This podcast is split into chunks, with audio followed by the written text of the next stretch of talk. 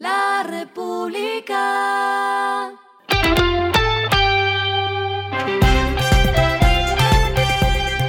Al final de la jornada, esto es lo que debes saber sobre el comportamiento de los negocios, las finanzas y la economía. Las movidas de hoy fueron.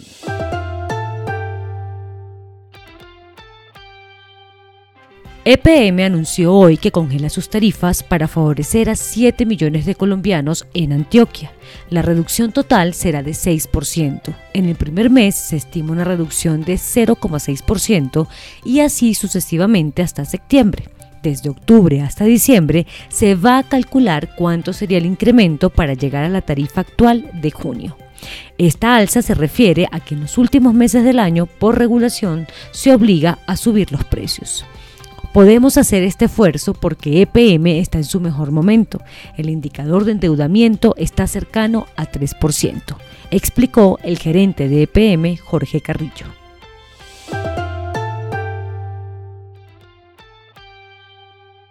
Ultraer tiene hasta mañana, según explicó la Superintendencia de Sociedades, para entregarle a esa entidad los documentos faltantes con el fin de estudiar la posibilidad de empezar con el procedimiento de reestructuración o reorganización empresarial que establece la Ley 1116 de 2006. Si no lo hace y la única salida es la liquidación, Ultraer puede iniciar un proceso de recuperación empresarial tal y como lo hizo Vivaer para establecer fechas de pago a sus acreedores.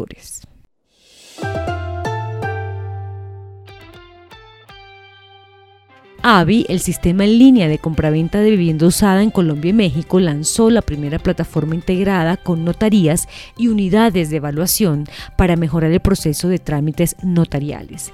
Con este se estima que los usuarios puedan ahorrar entre 10 y 15% en tiempos de espera. Lo que está pasando con su dinero.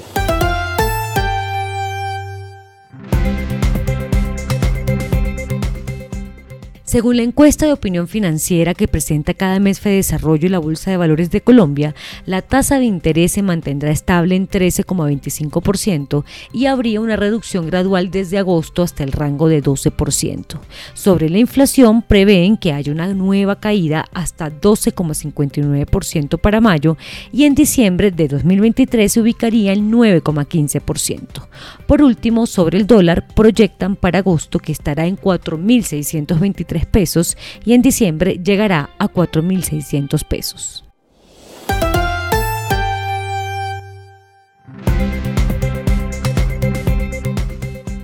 Los indicadores que debe tener en cuenta. El dólar cerró en 4.501,81 pesos, bajó 26,86 pesos. El euro cerró en 4.852,28 pesos, bajó 38,23 pesos. El petróleo se cotizó en 73,12 dólares el barril. La carga de café se vende a 1.870.000 pesos y en la bolsa se cotiza a 2,28 dólares.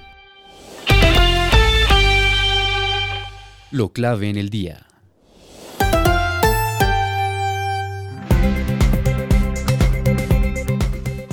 El DANE reveló el dato del índice de pobreza multidimensional para 2022, que se ubicó en 12,9%. Esto es una cifra menor en 3,1 puntos porcentuales a ese 16% que se registró en 2021.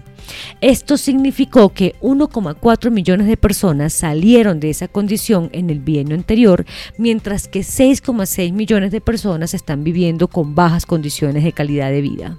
En la pobreza multidimensional departamental hay unas grandes diferencias, pues los departamentos más afectados tienen niveles superiores a 30%, como por ejemplo Bichada, donde el índice de pobreza multidimensional es de 75%, Baupés con 47% y Guainía con 46%.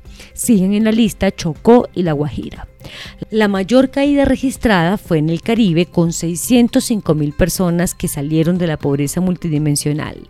Antes esta cifra estaba por encima de 3 millones y es por eso que hoy está sobre los 2,5 millones de personas. A esta hora en el mundo.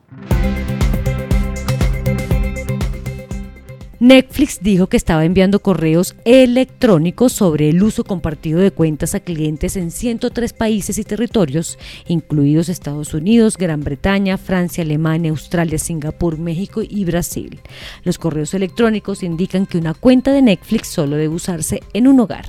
Los clientes que pagan pueden agregar un miembro fuera de sus hogares por una tarifa adicional. En los Estados Unidos, esa tarifa es de 8 dólares por mes.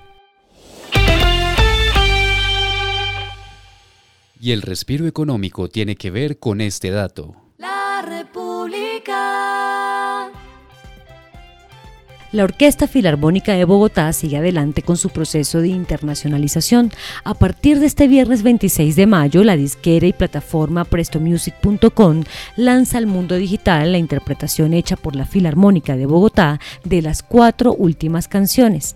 La obra compuesta por Richard Strauss a los 84 años en 1948 y considerada el capítulo final de la literatura lírica postromántica. La República.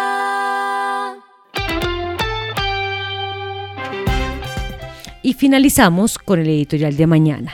El rebajón de bienes y servicios va en serio. Colombia es un país que sorprende en lo bueno y en lo malo. Que empresas públicas, privadas, universidades y el comercio en general tengan la iniciativa de bajar los precios es memorable. Esto fue Regresando a casa con Vanessa Pérez.